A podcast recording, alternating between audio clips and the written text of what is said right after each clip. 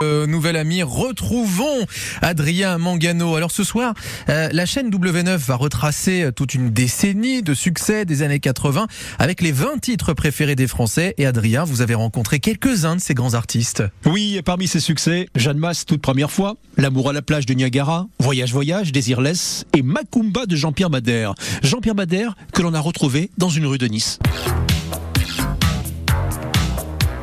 Jean-Pierre, comment l'informaticien est devenu chanteur? Oh ben les copains, c'est comme d'habitude mes mauvaises fréquentations. En fait, j'ai toujours voulu faire de la musique pour faire plaisir à mes parents qui étaient un peu plus âgés. J'ai suivi, j'ai fait un bac plus 2, allez, pour leur faire plaisir. Et dès que j'ai eu ce petit diplôme, j'ai arrêté. J'ai commencé à vivre de la musique. Puis l'électronique est arrivée, j'ai acheté les premières boîtes à rythme. J'ai pu faire ma propre musique, la faire écouter à des producteurs qui étaient dans le studio. Et petit à petit, de faire en 84 mon premier 45 tours et premier succès qui était disparu.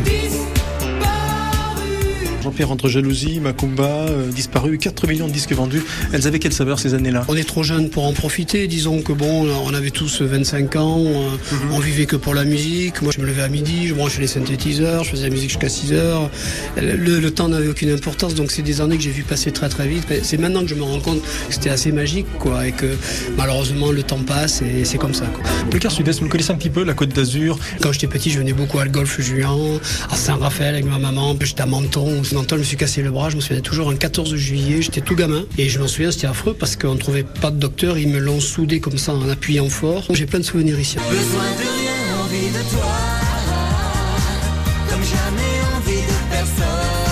Parmi les autres succès préférés dans les années 80, il y a celui d'un duo que j'ai rencontré à Nice, Peter et Sloan. Mais où êtes-vous allé chercher ces prénoms d'artistes? Peter, moi je m'appelle Jean-Pierre. Alors oui, Peter, ça sonnait, ça sonne bien, quoi. Je veux dire, bon, comme je ne pouvais pas sur ce disque-là chanter sous, sous mon vrai nom, parce que j'avais un contrat dans une autre maison de disques.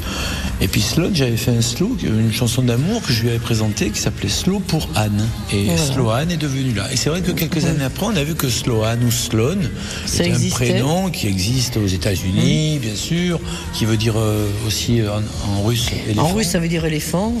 Mais on l'a pas choisi pour ça. Hein. Le coup de, de, de l'éléphant, j'ai représenté la France euh, toute seule en Bulgarie et moi j'attendais un bébé à ce moment-là. Et quand je suis arrivée, Sloan, Sloan, Sloan, et les gens riaient. Pourquoi Moi j'ai une tête à rire, je, je suis enceinte, mais c'est pas risible quoi. On avait une interprète et l'interprète a dit au chef, à mon chef d'orchestre qui m'avait accompagné, mais c'est parce que Sloan en russe, ça veut dire éléphant. Et comme j'étais enceinte en plus bien, bien ronde, du coup on a fait Sloan là-bas. D'autres tubes à réentendre avec plaisir ce soir à 21h sur W9, dans les 20 tubes des années 80 préférés des Français.